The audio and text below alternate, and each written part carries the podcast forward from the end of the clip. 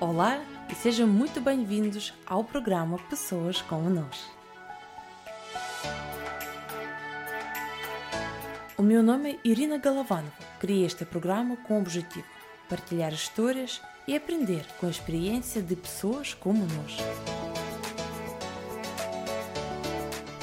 Em novembro do ano passado, eu fiz um estágio no Centro de Reabilitação de Paralisia Cerebral em Lisboa. Lá conheci a minha convidada de hoje, a terapeuta da fala, Teresa Sameiro Torres Marques. A terapeuta é especializada nas áreas de intervenção em paralisia cerebral, em situações de lesão neurológica e do neurodesenvolvimento. Realiza prática clínica em perturbações oromotoras, da alimentação, da deglutição, da linguagem, da fala e da comunicação. É professora adjunta na Escola de Saúde de Alcoitão, na licenciatura em Terapia de Fala e pós-graduações na área de neonatologia. Apaixonada por viajar, a conhecer novas realidades, curiosa e sempre disponível para ser útil aos outros. Hoje está conosco para conversar sobre o seu trabalho e como conseguir ver o copo cheio em todas as situações. Teresa, seja bem-vinda. Boa noite, Irina. Muito obrigada pelo convite. É um privilégio estar aqui a conversar consigo esta noite. O privilégio é todo meu. Eu lembro-me como eu estava indecisa, estava a pensar se é apropriado ou não enviar-lhe este convite, mas queria muito, porque hum, queria muito tê-la cá. Obrigado por ter vindo, porque eu tenho a certeza que eu numa semana aprendi muito consigo no estágio e eu queria Bom. que mais pessoas pudessem conhecê-la e aprender consigo. Obrigada, obrigada. A aprendizagem é mútua, é sempre mútua. Eu aprendi imenso com vocês também. Exato. Teresa, nós temos uma tradição e uh, eu tenho aqui algumas perguntas rápidas, uh, uhum. só para nos aquecer e para as pessoas poderem conhecê-la. E depois, uh, depois é que vamos conversar. Pode ser? Muito bem, muito bem. Vamos embora. Teresa, o que é a diferencia dos outros? Ora bem, eu acho que sou uma pessoa normalíssima, mas que eh, me dedico de alma e coração às causas que abraço. E eu acho que isso é talvez a minha melhor e maior característica, é a minha dedicação àquilo que eu faço e às pessoas de quem gosto e com quem trabalho. O que faz melhor do que a maioria de nós? Ser terapeuta da fala. Se eu falar com os seus amigos, o que vão eles dizer sobre si? Isso é uma questão importante, eu também gostava de saber. Mas eu acho que acima de tudo aquilo que, eu, que, qualquer um deles vai dizer é que eu vou estar sempre lá para eles, sempre, especialmente nos maus momentos. Esses eu não, esses eu não arredo pé.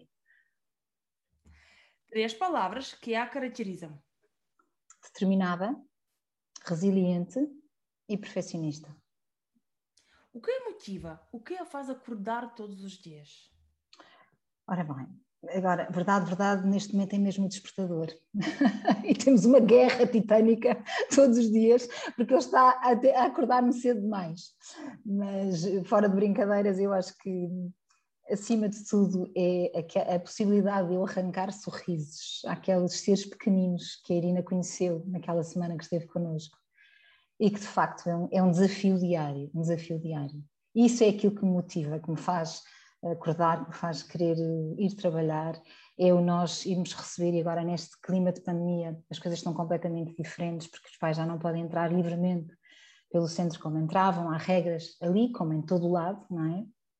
E as crianças, muitas delas, aquelas que, são, que têm possibilidade de ter alguma autonomia, de poderem ir sem os pais, vêm sozinhas. E nós normalmente vamos buscá-las à porta e de facto não há nada que pague a criança de braços abertos a correr para nós, a criança a, gritar o nosso dono lá do fundo. Eu acho que não há, não há nada que pague isso, e isso é uma das coisas que me faz de facto acordar com força às sete da manhã para trabalhar até às oito da noite. E fazer o caminho todos os dias. É, mas isso não é difícil. Até... É, mas há, há, caminhos alternativos maravilhosos que em 10 minutos eu estou lá. Portanto, esse, esse não, é, não é problema. Ah, de que tem medo? Do que é que eu tenho medo? Eu acho que, acima de tudo, eu tenho duas filhas e o meu maior medo é morrer sem saber que elas estão bem na vida, que estão realizadas, que estão, que estão bem profissionalmente, emocionalmente, com as suas vidas lançadas. Esse é o meu maior medo. Mas se calhar é o medo das mães galinhas, como eu me auto-intitulo, não é? Mas. Identifico-me com este medo.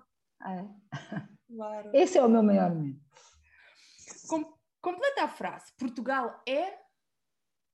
Portugal é o meu país e passando um bocadinho a, a expressão Kids, um paraíso à beira-mar plantado. E um paraíso em todas as suas versões, não é? Temos, somos um povo maravilhoso, um povo que acolhe qualquer pessoa que chega, um povo que é bem disposto, alegre, uh, temos uma gastronomia fantástica, temos uh, paisagens maravilhosas, temos um clima que não existe em lado nenhum.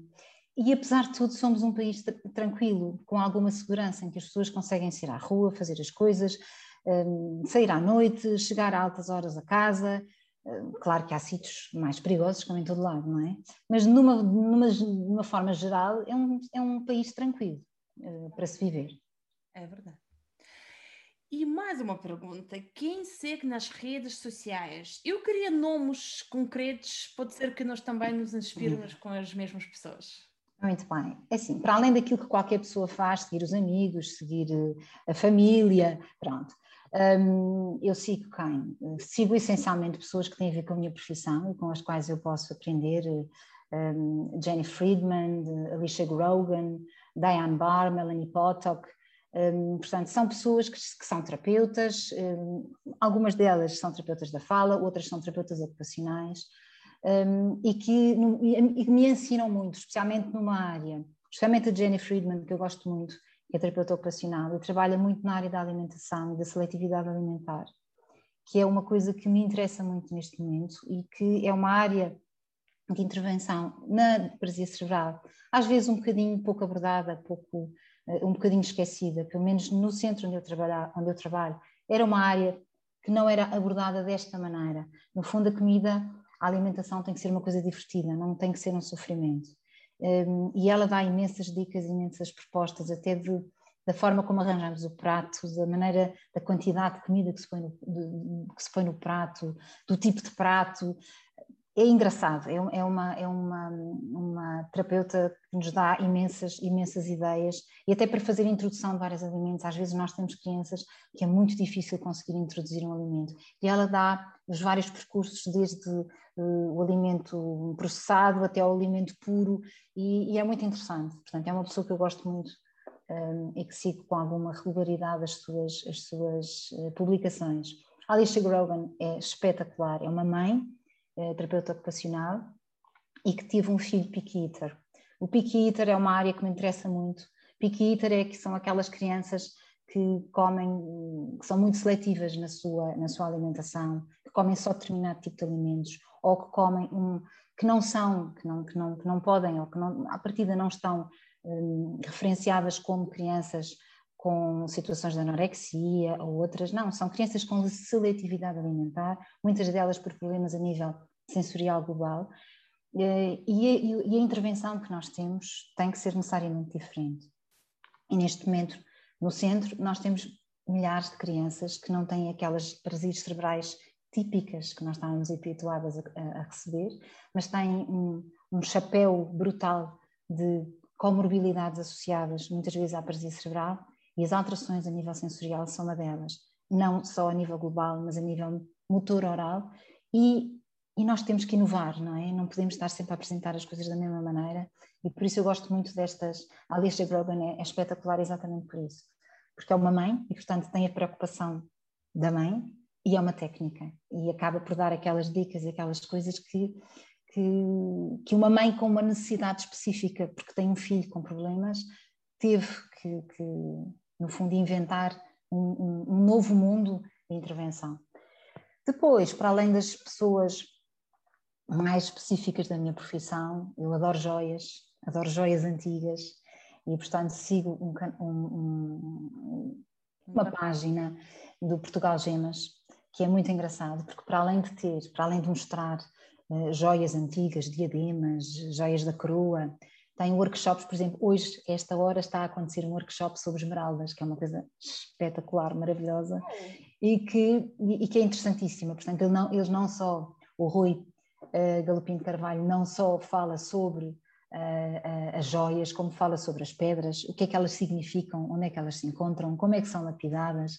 É uma coisa muito engraçada que eu gosto particularmente. Um, Nessa versão das joias sigo também Elizabeth Patino, que é, que eu não sei quem é, mas que faz posts de joias e de coisas fantásticas e maravilhosas. É uma pessoa que eu sigo também, não sei quem é, mas, mas é fantástica, porque, segue, porque tem de facto coisas maravilhosas. Um, mais, adoro coisas que tenham a ver com, a decoração, com decoração, não consigo especificar qual dos, qual dos um, bloggers, ou, ou, de uma forma geral adoro, sou fã, fã de, de, closets, acho que quando eu for grande quero ter um closet daqueles maravilhosos que nós vemos. Um, Ocupam um quarto inteiro. Exatamente, Ai, um closet de quarto inteiro. Com aquelas gavetas que se toca com o dedo e aquilo abre e está tudo arrumadinho. Era isso mesmo que eu gostava de ter. Pronto. E, e decoração de uma forma geral que eu acho muito engraçado. Um, por exemplo, eh, sigo a Clara de Souza, na parte de culinária, também gosto, acho engraçado, de vez em quando. Uma das coisas que eu sinto muito é chegar ao fim do dia: o que é que eu vou fazer para jantar? O que é que eu vou fazer? Conheço o problema. Não é? Pronto, e é bom ter sempre dicas e, e, e ideias novas.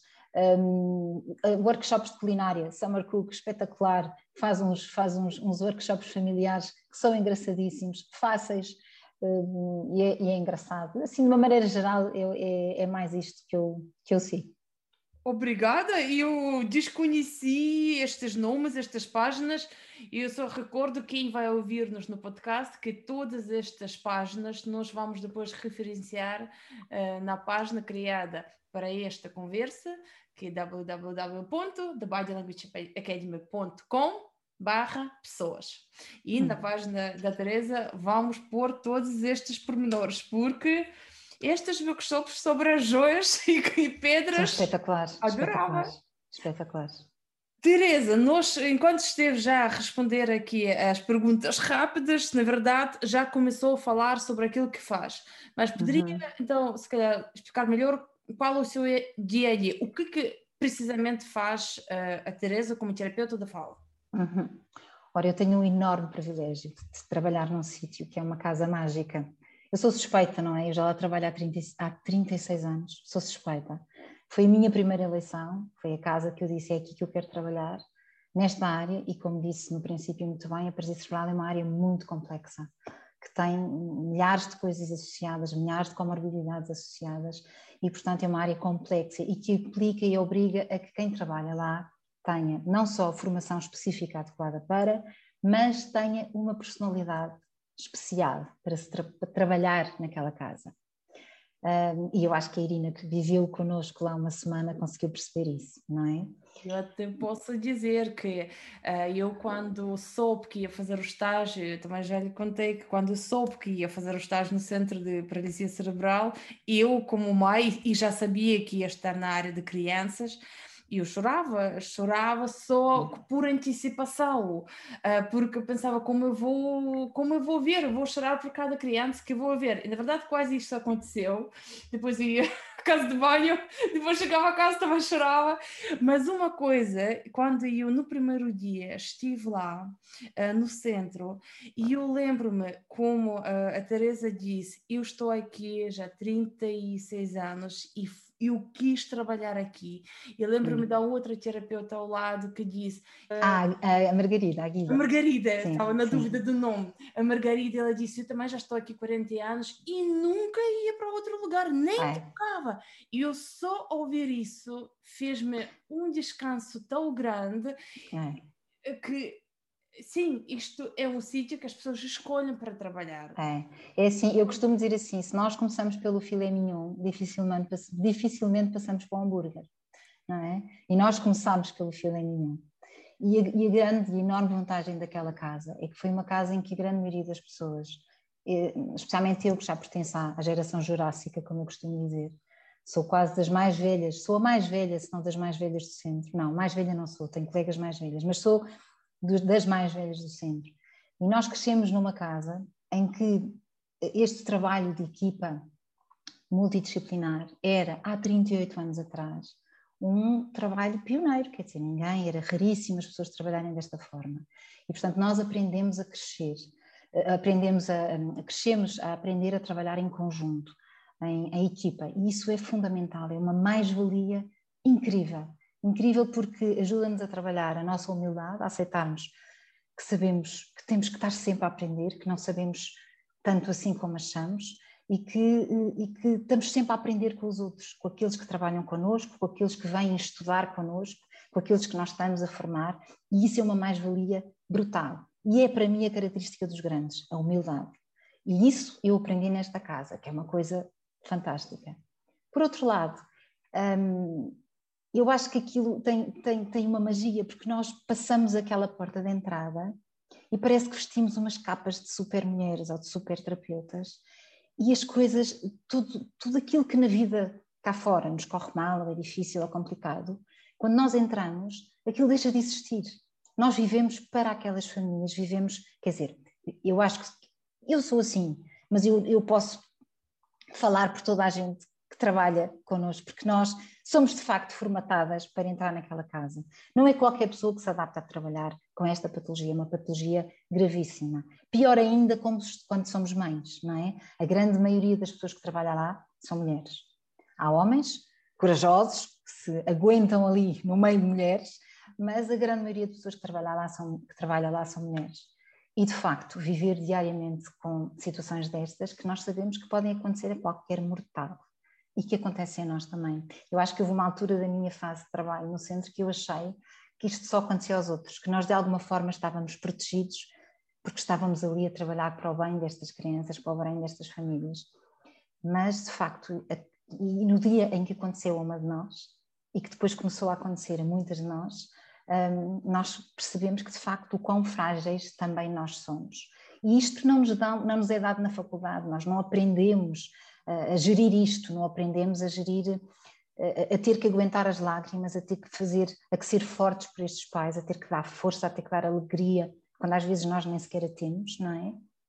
A ter que saber gerir uma situação de uma criança, a engasgar-se à nossa frente, a, a mudar de cor, a ficar roxo, e nós a temos que manter a calma, a termos que saber gerir e lidar com essa situação, mas a manter a calma, a transmitir a, e a passar a calma a esses pais, isso não se aprende, não é? Eu aprendi, aprendi lá com as minhas professoras, com as terapeutas que me acolheram enquanto estagiária, a terapeuta Margarida Andrade, a terapeuta Maria José Carpinteiro, Ana Santos Rosa, Maria Jesus Félix Machado, foram aquelas que me acolheram naquele serviço e que me ensinaram a ser aquilo que eu sou hoje. E a minha, a minha como é que se diz, a minha uh, grande tarefa neste momento é passar essa, tudo aquilo que me deram para as minhas colegas mais novas, porque eu sou a decana do serviço neste momento. É? Portanto, eu acho que este centro é de facto um centro mágico e que, e que dá a, a, a quem trabalha lá esta capacidade de fazer magia. Nós só não temos as varinhas de condão, como, eu, como eu costumo dizer. E não sintam, e, e isto eu acho que é importante as pessoas perceberem, não sintam que eu estou a dizer aqui que nós somos uh, a última bolacha do pacote ou a última Coca-Cola do deserto. Não, nós somos iguais a toda a gente, erramos como toda a gente, pedimos desculpa como toda a gente, mas de facto um, trabalhamos com alegria, que eu acho que, que, eu não consigo encontrar isto em, muito, em, muitos sítios, não é? Brincamos a toda a hora, um, tentamos de alguma forma criar um ambiente mais calmo, mais leve, mais tranquilo. E depois trabalhamos com crianças. E crianças que são uns heróis, às vezes a sofrer, às vezes eh, com situações clínicas gravíssimas, com situações respiratórias gravíssimas. E há um sorriso naqueles lábios, há um abraço. Não há nada que quer dizer, quem somos nós? Como é que nós temos o direito de nos queixar? Estes miúdos são fantásticos e merecem tudo de nós, não é? Portanto, é muito fácil. é muito fácil trabalhar lá. Confirmo porque eu disse que quando por antecipação estava a chorar, mas e as minhas uhum. colegas da faculdade sabem, quando fazíamos debriefing do, do estágio, eu sempre disse, amei, amei estágio, amei as minhas terapeutas, porque eu estava a preparar-me por ver e vi, vi aquilo, aquilo tudo que está lá e que, que é difícil e, eh, e estes pequenos super-heróis que passaram e ainda estão a passar por, por muito. Uh, mas quando eu lembro-me agora do meu estágio, eu sempre estou a lembrar-me destes tempos com um sorriso, porque ah. realmente há ah. aquelas ah. conquistas que elas fazem todos os dias. Eu ah. só com sorriso. E às vezes fazemos coisas terríveis, a cantar, a cantar, a dizer disparates, a bater palmas, a bater palmas, palhaços no fundo, não é? Uh, mas que, que, que, são atitudes que, que acabamos por ter uh, resultados e resultados e conseguimos fazer as coisas. Não é? E, e aquela uh, alegria quando a criança tem alta. Claro, nós ali não temos propriamente essa alegria, Irina, porque as nossas crianças têm alta por, por razões às vezes menos más, quando, quando morrem, não é? Ou quando já atira, atingem uma determinada idade que já não é possível continuar a trabalhar no centro. Portanto, infelizmente, são raras as crianças que nós dizemos têm alta porque ficou bem. Eles nunca ficam bem, ficam funcionais, ficam autónomos, mas nunca ficam bem, não é? E isso, não, essa alegria de dizer está espetacular, vai-se embora, que está, está ótimo. Infelizmente, na área da partia cerebral, nós não podemos ter isso. Mas para nós, aliás, nós não trabalhamos para a perfeição, nós trabalhamos para a funcionalidade, para a autonomia. E é isso que é importante, trabalhar naquelas crianças. Se eles tiverem que usar a patologia para serem funcionais e autónomos, é nisso que nós vamos apostar, é nisso que nós vamos trabalhar. Portanto, aí sim, aí eu posso dizer, tiveram alta porque já estão bons eu aqui estou a pensar que se calhar algumas pessoas agora estão a ouvir-nos e são como eu há dois anos atrás. Uh, do, ainda dois anos atrás, quando eu já submeti os meus documentos na ESA e estava à espera da resposta se vou ser admitida ou não, eu posso dizer isto agora em voz alta, eu não tinha uma uma clara ideia. Eu tinha ideia que eu queria a voz e foi por isso que eu fui, mas eu não fazia a mínima ideia que terapeuta de fala uh, faz muito mais do que, por exemplo, só a voz ou a linguagem. Hum. Se calhar pode-nos uh, explicar o que, que realmente ter um Realmente isso é uma imagem que as pessoas, que o comum mortal, que nunca percebeu o que, é que era a terapia da fala, tem. Era aquela também, eu nem sabia o que, é que era bem a terapia da fala quando aqui aterrei nem sabia, nem sabia. Porque eu queria ter entrado para a medicina, não entrei. Candidatei-me ao mesmo tempo para a terapia da fala em Alcoitão, entrei e como não me apetecia ficar um ano à espera, hum, resolvi embarcar nesta viagem e foi a melhor coisa que eu fiz. Eu já lhe disse, já lhe, já lhe hum, disse no primeiro ano, foi um ano difícil, eu chorava Babi Reino todas as quartas-feiras, porque eram os dias de estágio no SEMRA, no Centro de Medicina de Reabilitação da Alcoitão, que é um centro tão duro quanto o nosso, numa perspectiva diferente, mas tão duro quanto o nosso. E eu chorava porque eh, há 38 há 36 anos atrás, há 38, portanto foi quando eu tirei o curso, a deficiência era uma coisa que não era muito conhecida ainda, nós sabíamos que existia, mas não, não, não nós não convivíamos com ela, não, não, não víamos pessoas na rua, as crianças eram muito escondidas em casa, não andavam na rua como, como agora andam. E, portanto, o meu conhecimento da deficiência era muito parco.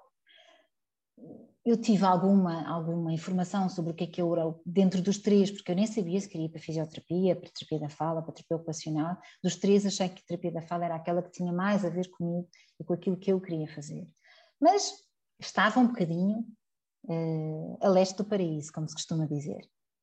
Neste momento, um, eu posso dizer com toda a certeza que a terapeuta da fala intervém em todas as fases de vida de uma pessoa. Ele começa desde bebê prematuro, e quando eu digo que é possível, eu trabalhei já com bebês prematuros, para bebês prematuros, mas o que é que tu fazes com bebê prematuro? O bebê prematuro é tão simples, ele normalmente está alimentado por sondas, e o papel do terapeuta da fala, entre muitos outros, é fazer esta transição da alimentação por via sonda para a alimentação por via oral trabalhar toda a parte da sensibilidade, da normalização da sensibilidade destes bebês que, por estarem muito tempo entubados, por estarem muito tempo sem terem o contacto, o toque da mãe ou, da, ou, ou das pessoas que o cuidam, o toque, quando eu digo toque, é o toque especial, o toque com afeto, o toque com pressão, têm desenvolvimentos em termos motores orais completamente diferentes de um bebê normal. Põe as mãos na boca, ele não pode, está agarrado, está cheio de, de fios e de agulhas e de tubos. Portanto, isto é também um papel ativo e importantíssimo do terapeuta da fala, não só na intervenção. E aqui é importante dizer que a intervenção do terapeuta não é só com a criança, com o bebê, é com as suas famílias. Normalmente estamos a falar de pais primíparos, pais de primeira viagem, que aterraram completamente, um, aterraram na Suíça quando queriam ir para o Brasil, não é? Eles tinham programado que iam de férias, que iam de férias para a praia, levavam tudo prontíssimo, fato de banho, chinelos, e aterraram nos Alpes suíços, com neve, sem perceberem nada, aterraram de fato de banho e chinelos nos Alpes suíços, a, nevar e, cheio, e com frio de rachar. É um bocadinho isto. Falando grosseiramente, é um bocadinho isto que acontece, não é? Nós estamos, criamos uma expectativa de que vamos ter um bebê lindo, maravilhoso, bonito, e de repente sai-nos um bebê lindo, maravilhoso, bonito, mas que não é igual aos outros, não é? É diferente. Mas nós temos que trabalhar para a diferença. Não temos que trabalhar para, para sermos todos iguais, que isso é uma grande chatice. Temos que ser diferentes. E é nisso que nós apostamos como terapeutas da fala quando trabalhamos com, os nossos, com as nossas crianças. Pronto, mas isto para não me fugir muito do tópico. E depois é assim, e à medida que a criança vai crescendo, nós vamos tendo outras áreas de intervenção. Temos áreas de intervenção a nível da comunicação, se a criança não comunica, a nível da linguagem, a nível da fala, com as alterações articulatórias, a nível da voz, a nível depois, à medida que a pessoa vai crescendo se vai, e vai entrando na fase adulta, temos tudo que são as perturbações adquiridas do, do adulto, os traumatismos cranianos, as, as afasias, as, as, as, doenças, as escleroses laterais amiotróficas, as doenças de Parkinson, isto só para referir algumas, porque há um mundo uh, incrível um, por, aqui, por aqui fora. Depois, quando chegamos à parte mais, mais sénior, temos as situações nos cuidados continuados, nos cuidados paliativos e até temos a intervenção na parte do envelhecimento ativo, não é? Todos nós, a partir de uma determinada idade, nomeadamente a nível da alimentação, ficamos com alterações a nível da deglutição, com a chamada presbifagia, em que nos engasgamos com qualquer coisa, e há um trabalho de prevenção que o terapeuta da fala pode e deve fazer. Portanto, nós não, não trabalhamos só a nível da habilitação e da reabilitação, nós trabalhamos também a nível da prevenção. E agora até temos terapeutas da fala a trabalhar a nível da estética. Portanto, isto é um sky is the limit. É um mundo. É um mundo, é um mundo espetacular, fantástico e maravilhoso, de facto, em que o terapeuta da fala faz tão mais do que corrigir articulação e tratar nódulos das cordas vocais. Sim, é? Uh, até há versões mais limitativas, por exemplo, que a terapeuta de fala só trabalha com crianças que não produzem, uh, não conseguem pronunciar banho re ou le. E, e, fica por aqui. Não, não mas é verdade. É. E até na fase, na fase escolar, que eu não disse há bocadinho, eh, a parte da leitura e da escrita, que, é muitíssimo, muitíssimo importante, é também uma das áreas de intervenção do terapeuta da fala. Portanto, há um, há um chapéu enorme de áreas para onde nós nos podemos espalhar. Até, inclusivamente, nós tivemos hum, pessoas influentes da nossa política que tinham déficits, eh, alterações a nível regulatório, precisaram de terapeuta da fala para, em termos, e aqui estamos a falar com a Irina Guru da comunicação não verbal, a postura, a maneira como falavam em público, não é? Temos, temos terapeutas da fala a trabalhar com jornalistas das nossas, dos nossos canais de televisão, eh, porque é importante a maneira como, conseguem coordenar a respiração com a fonação, como conseguem fazer as pausas, como comunicam com a sua, com a, sua com a, com a, com a cara, com as mãos, com aquilo que dizem, como, como se apresentam em palco, como eu costumo dizer, não é? Portanto, está é, é um número Sim, não enorme. Sei, é impossível viver sem terapeutas de fala. E eu, é verdade, eu, cada vez nós temos cadeiras diferentes e realmente eu continuo a descobrir o mundo uh, e estou a perceber a importância realmente de terapeuta de fala em cada fase da vida. É, que são crianças, não, nós agora temos uma cadeira em perturbações de deglutição e trabalhamos com disfagia. A minha mãe teve AVC muitos anos atrás e eu não me lembro ela ter alguma até ideia ou acompanhamento de terapia de fala. Isto não existia. Hum. Ou seja, pelo menos ou na, ou na altura, ou no país onde vivia, ou naquela região onde isto aconteceu. E hoje uhum. eu estou a ver que sim, isto também é a nossa área de intervenção para ajudar. as pessoas na recuperação. Claro. Ui, é um mundo.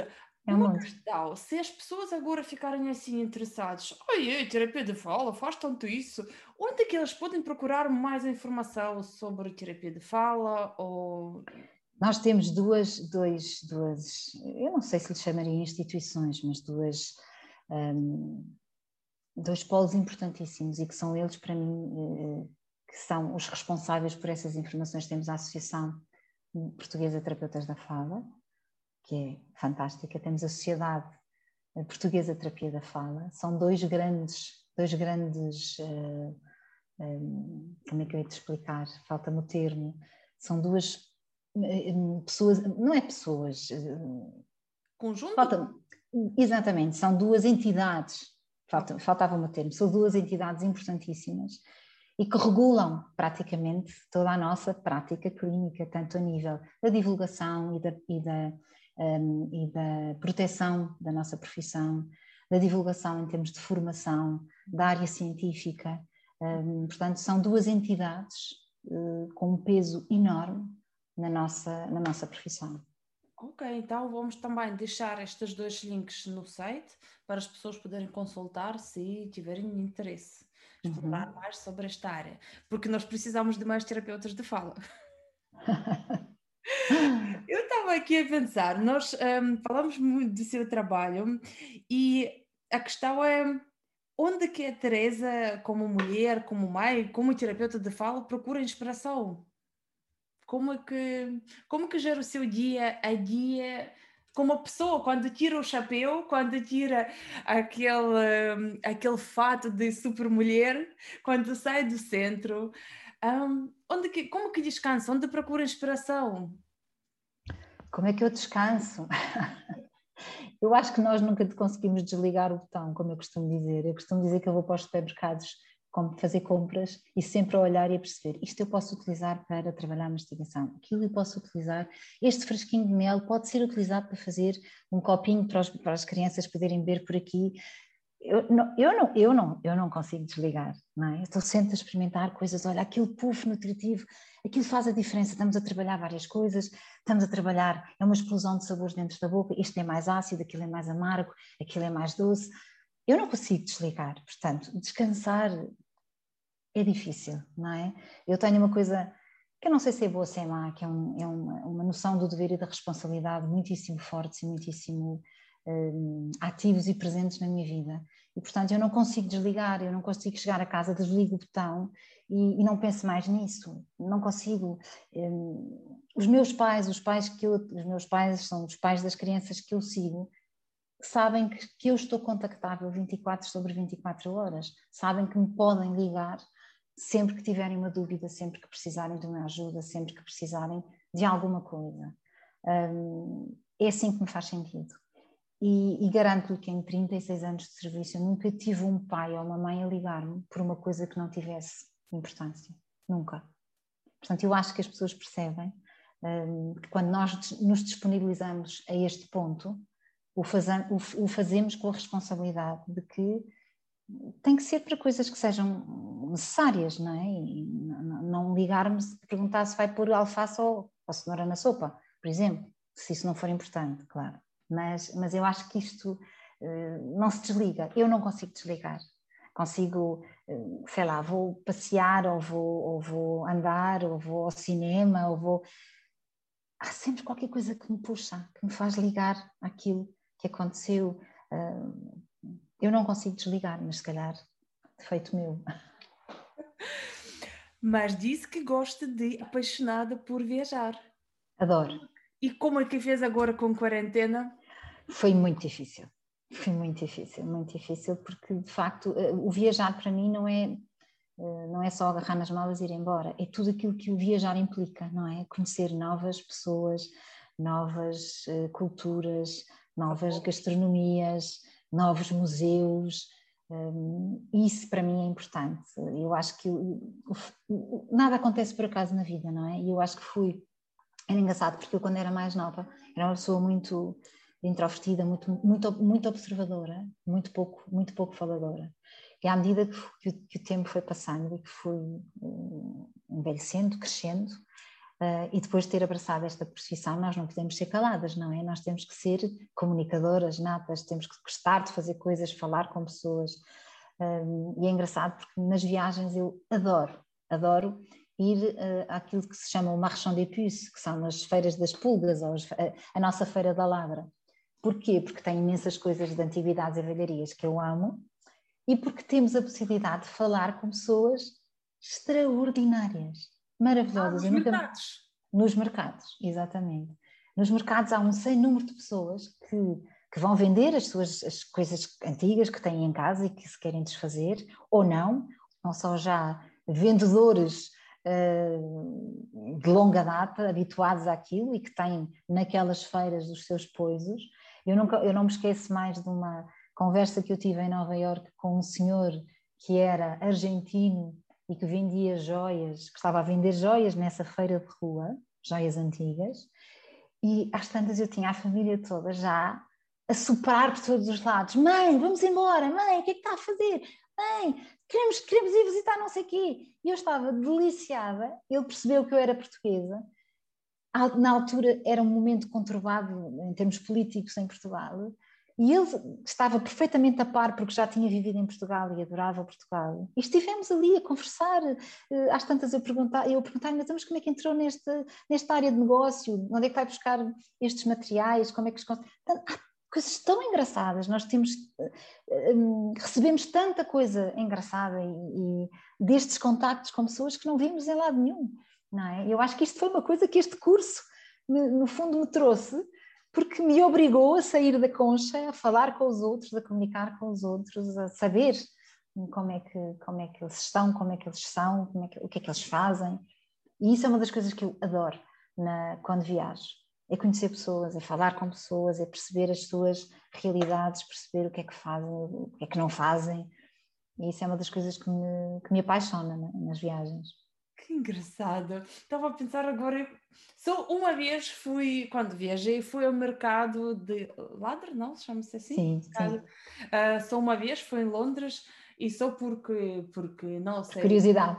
Por curiosidade, porque era ao lado do Notting Hill, é porque estávamos pela primeira vez sem criança, é porque ele assim não se chateava por nós pararmos e vermos. Claro Uh, mas admito, não parei de falar com as pessoas e eu para a próxima vou corrigir isto. É. Pelo menos vou É, é, muito engraçado, só que é, sabe que nós quando programamos uma viagem, eh, nós, é assim, nós os mais velhos, eu e o meu marido, procuramos sempre qual é o, o marchand de puces, portanto o, o mercado, a feira da ladra que existe nesse país. E as minhas filhas é a Hollister, já fizemos quilómetros para ir à loja da Hollister.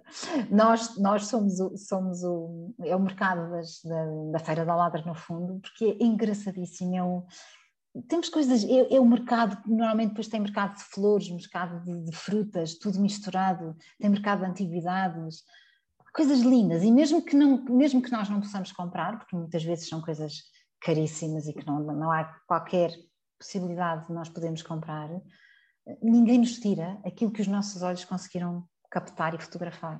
Isso ninguém nos tira. Podemos não ter dinheiro para mais nada, mas isso ninguém nos tira. E há histórias engraçadíssimas, engraçadíssimas.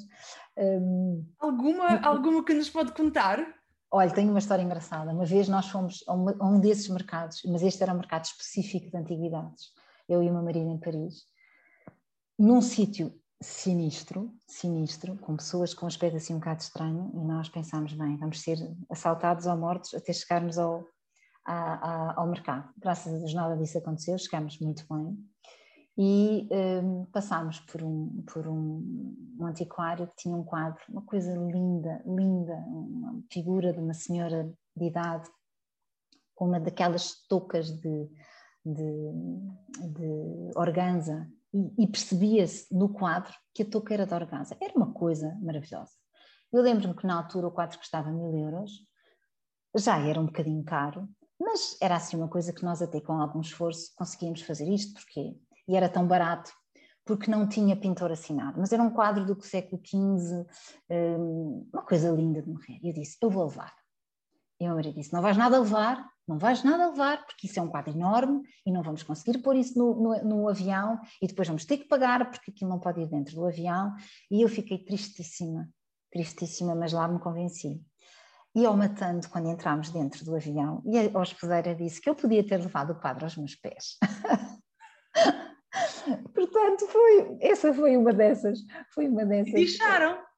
E, não, não de, quer dizer, deixariam se eu tivesse comprado o quadro. Eu não comprei porque ele disse-me que eu não podia levar o quadro, tinha que ir para o porão e ia pagar uma, uma taxa acrescida por ter que levar o quadro no, no porão, pois, pois não veio, não é? E eu não ia fazer isso, porque nós viajamos normalmente com o dinheiro contado, portanto não dava para essas coisas. Mas quando eu soube que podia ter levado o quadro aos meus pés sem pagar um tostão a mais, foi um bocadinho, foi uma viagem complicada. Ia sair do avião e ia correr para o mercado. Eu, eu iria, eu iria, mas pronto. Tudo bem. E estou a pensar, agora, sabe, eh, nós já falámos consigo que nada acontece por acaso e Não. nem de propósito. É hoje o primeiro dia de desconfinamento oficial, quando nós hum. podemos sair finalmente dos conselhos. E assim pergunto qual será a sua próxima viagem quando puder uh, marcar uma data e comprar bilhetes. Ora, vai ser fazer aquela viagem que eu tinha marcado quando isto tudo começou, que era Singapura e Malásia. nunca foi a Singapura? Nunca, nunca. Ah, era assim. Eu acho que vou. eu acho que vou.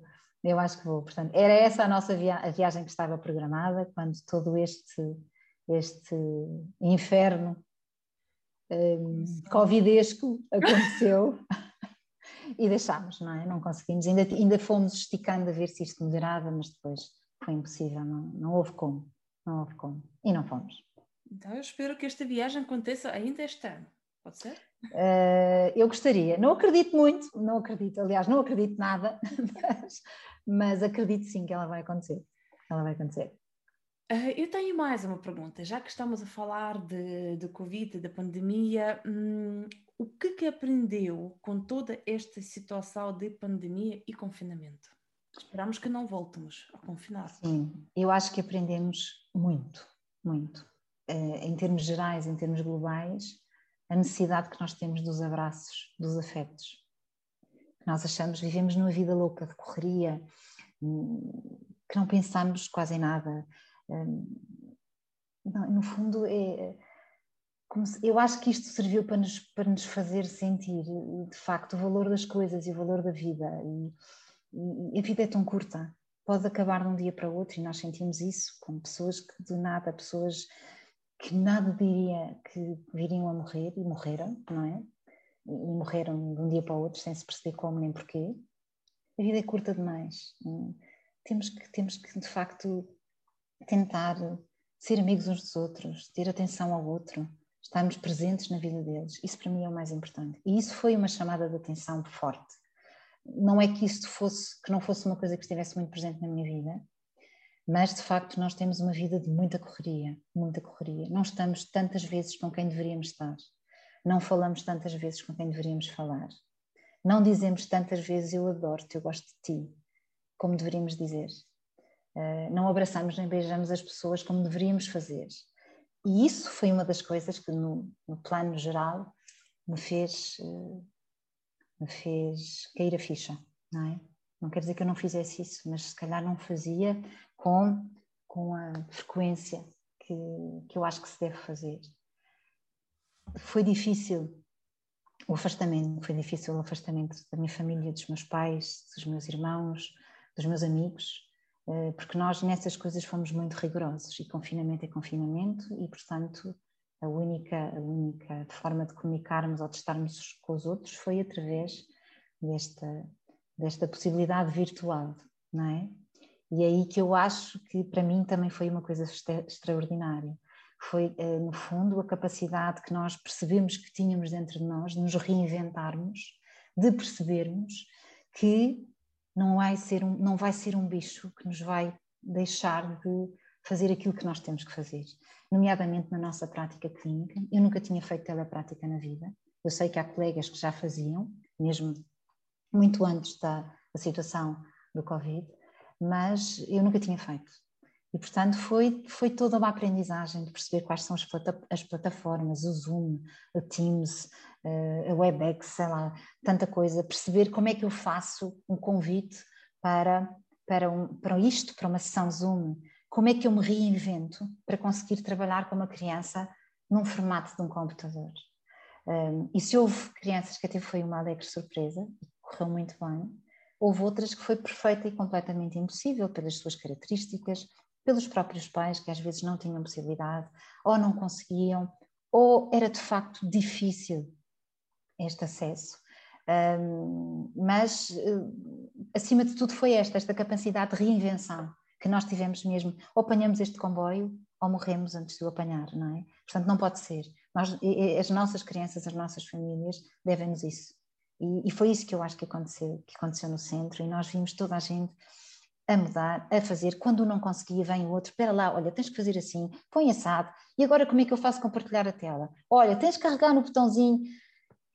Tão engraçado, não é? E no fundo, acima de tudo, eh, aquela exigência que nós sentíamos eh, quando estamos no presencial, que se nós fracassarmos, se nós falharmos em alguma coisa, temos sete olhos, sete uh, mãos em cima de nós a dizer tu fizeste, tu aconteceste, tu devias ter feito assim, não foi?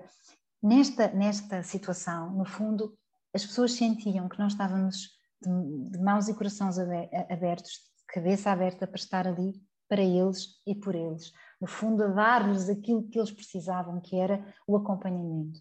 E este acompanhamento ultrapassou completamente aquilo que nós fazemos no dia a dia, o trabalho específico com a criança. Nós fizemos muito mais do que isso. E aí a, a importância que, no fundo, o terapeuta da fala não fica só, só limitado ao seu trabalho específico de habilitação ou reabilitação.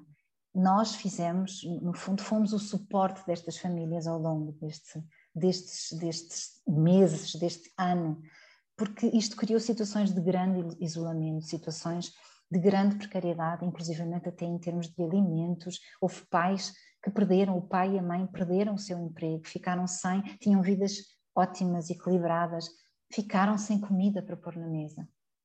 E, e, nós, no fundo, tivemos esse papel importante. E quando eu digo nós, todas as pessoas no centro, no fundo, cada um, cada um de nós tinha X número de, de famílias à nossa responsabilidade Éramos os chamados gestores de caso dessas, dessas crianças e dessas famílias, e cada vez que havia uma situação do foro social, do foro clínico, do foro médico, nós lançávamos os alertas para quem, quem, quem de direito, para que as coisas pudessem de alguma forma correr com alguma celeridade na, na, sua, na resolução desses problemas.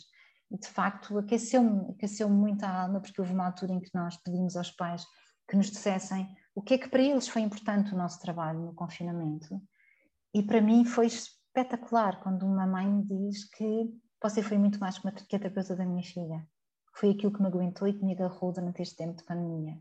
Foi aquilo que me evitou de fazer um disparate e dizer eu já não aguento mais, vou-me embora. Mas isto é, é terrível. Ninguém nos prepara para isto. Não é? Isto é terrível quando nós sentimos que a nossa responsabilidade vai muito além daquilo que nós fazemos em termos clínicos e terapêuticos. Pensar onde que se aprende isso, porque é verdade. É isso, é isso que eu estou. Pronto, mas é isso que eu ia, é isso que eu, ainda hoje estávamos a conversar isso com as, com, com as nossas estagiárias no centro. Isto são coisas que nós não aprendemos na faculdade, não, não aprendemos, não é? Aprendemos na escola da vida, uhum. aprendemos uns com os outros e aprendemos naquilo que eu acho que nasce, que é inato em nós, não é? Eh, não é por acaso que nós vamos para esta profissão. Nós não fomos trabalhar com, com letras, com números, com papéis, fomos trabalhar com pessoas e com pessoas que estão doentes e que precisam de nós. E por isso nós temos que todos os dias, nos, todos os dias, nos reinventarmos, todos os dias chegarmos ao fim do dia e percebemos o que é que eu fiz bem hoje, o que é que eu fiz mal, como é que eu amanhã posso ser melhor do que eu fui ontem ou do que eu fui anteontem. E isso é uma responsabilidade. E é meu dever, meu dever, é nosso dever dos mais velhos, passarmos esta mensagem aos mais novos saber estar. Como é que eu, como é que eu estou com uma família? Como é que eu estou com uma criança? Suficientemente longe, suficientemente próximo.